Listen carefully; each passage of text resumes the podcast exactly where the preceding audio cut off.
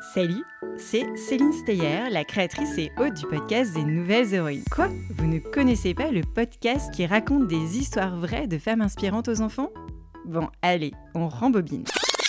J'ai eu l'idée de mon podcast des Nouvelles Héroïnes un soir en lisant Culotté de Pénélope Baju à ma fille. Le lendemain, j'avais créé un compte Instagram de 0,0001 avec un seul post où était écrit The Future is Female. La promesse de mon podcast, donner la parole à des femmes libres et engagées, ultra inspirantes. 20 minutes top chrono après la création du compte Instagram, je recevais un message d'une inconnue. Coucou, j'adorerais participer à un podcast. Bingo, j'avais ma première invitée. J'ai enregistré quelques temps après elle, et puis, à partir de ce moment-là, précisément, j'ai podcastiné. Oui, procrastiné dans le podcasting, c'est très courant. J'avais l'enregistrement, le nom du podcast, le pitch, mais j'étais bloquée. Je n'arrivais pas à passer la seconde. Ça a duré neuf mois. Oui, oui, je suis d'accord. Neuf mois, c'est long, le temps d'une grossesse. Et re-bingo, juste après l'enregistrement, j'apprenais que j'étais enceinte. Et là, tsunami d'ocytocine, j'ai une nouvelle idée pour mon podcast. Et si je racontais des histoires de mes invités aux enfants? Quand un matin, le petit Frédéric vit pour la première fois la nouvelle femme de ménage que sa maman venait d'engager, il fut épouvanté. Bah voyons Céline, tu te prends pour Marlène Jobert? Et là, c'est le drame. Encore une fois, je bloque, j'ai peur d'y aller, je me sens pas légitime, je n'ose pas contacter des potentiels invités de peur de me prendre un vent. Pourtant, j'avais passé des heures à visionner des vidéos sur YouTube pour comprendre comment normaliser sur GarageBand. Oui, ça sert pas à grand chose. J'avais acheté une formation à 200 euros pour entreprendre un podcast. Bref, j'ai failli abandonner 89 fois. J'ai continué à trop réfléchir jusqu'à la noyade inévitable. Et tu sais quoi? Mitch Buchanan ne m'a même pas sauvé. David Charvet encore moins.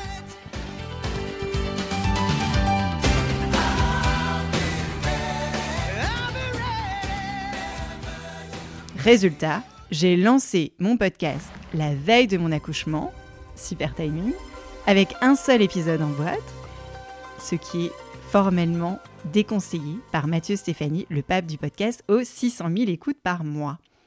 Un épisode par semaine, même jour, même heure, tu feras le conseil à 200 euros que je n'ai donc pas suivi. Je me suis retrouvée avec une fille de deux ans à une jambe, et un nouveau-né au sein, et le micro au milieu. Et la vérité vraie, c'est qu'en un an, je me suis jamais sentie aussi seule derrière ce micro.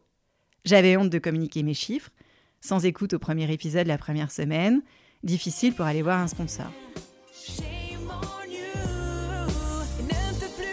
J'étais tétanisée à l'idée de publier un nouvel épisode, encore un mois après le dernier. Pourtant, aujourd'hui, mon podcast est numéro un dans la catégorie Histoire pour enfants sur Apple Podcast. Mes invités sont super fiers de leurs histoires. Des femmes incroyables acceptent d'y participer et chaque nouvel épisode génère des opportunités business. Bref, tout a changé quand j'ai commencé à discuter avec mes acolytes du micro et que j'ai compris que Wait for it. Wait for it. Wait for it. Wait for it. bah, c'était normal. Le podcast est un média long à effet cumulé. Faut pas se mentir sur le dos de la cacahuète et c'est un projet à part entière. Le podcast, ce n'est pas TikTok. On ne s'improvise pas de podcasteur, on le devient. Et encore une fois, c'est normal. Que vous doutiez, que vous galériez avec votre son sur Audacity, que vous ayez l'impression de progresser trop lentement, que vous ayez envie de changer votre vignette tous les jours, que vous ayez envie d'arrêter après 10 épisodes et 1000 écoutes plus tard.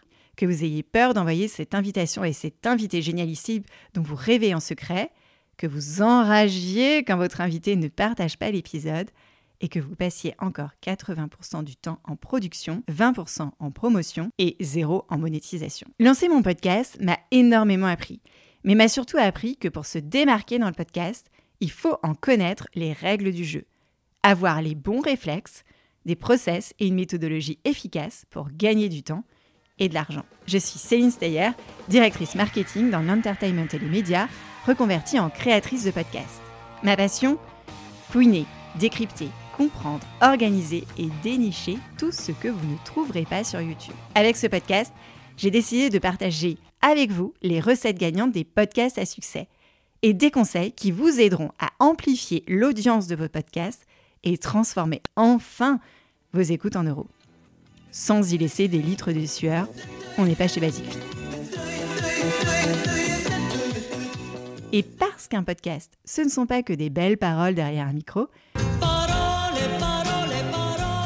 je testerai ces méthodes sur mon podcast des nouvelles héroïnes et partagerai avec vous les résultats en newsletter. Euh, vous me suivez là? Bon, dans ce podcast, vous trouverez des épisodes thématiques où mon invité va développer une méthode qui a cartonné pour son podcast ou partager son expertise, des solos où je répondrai en live à vos questions sous forme de FAQ et des épisodes surprise surprise, mais sans Marcel Béliveau pour vous emmener dans les coulisses des coulisses des coulisses.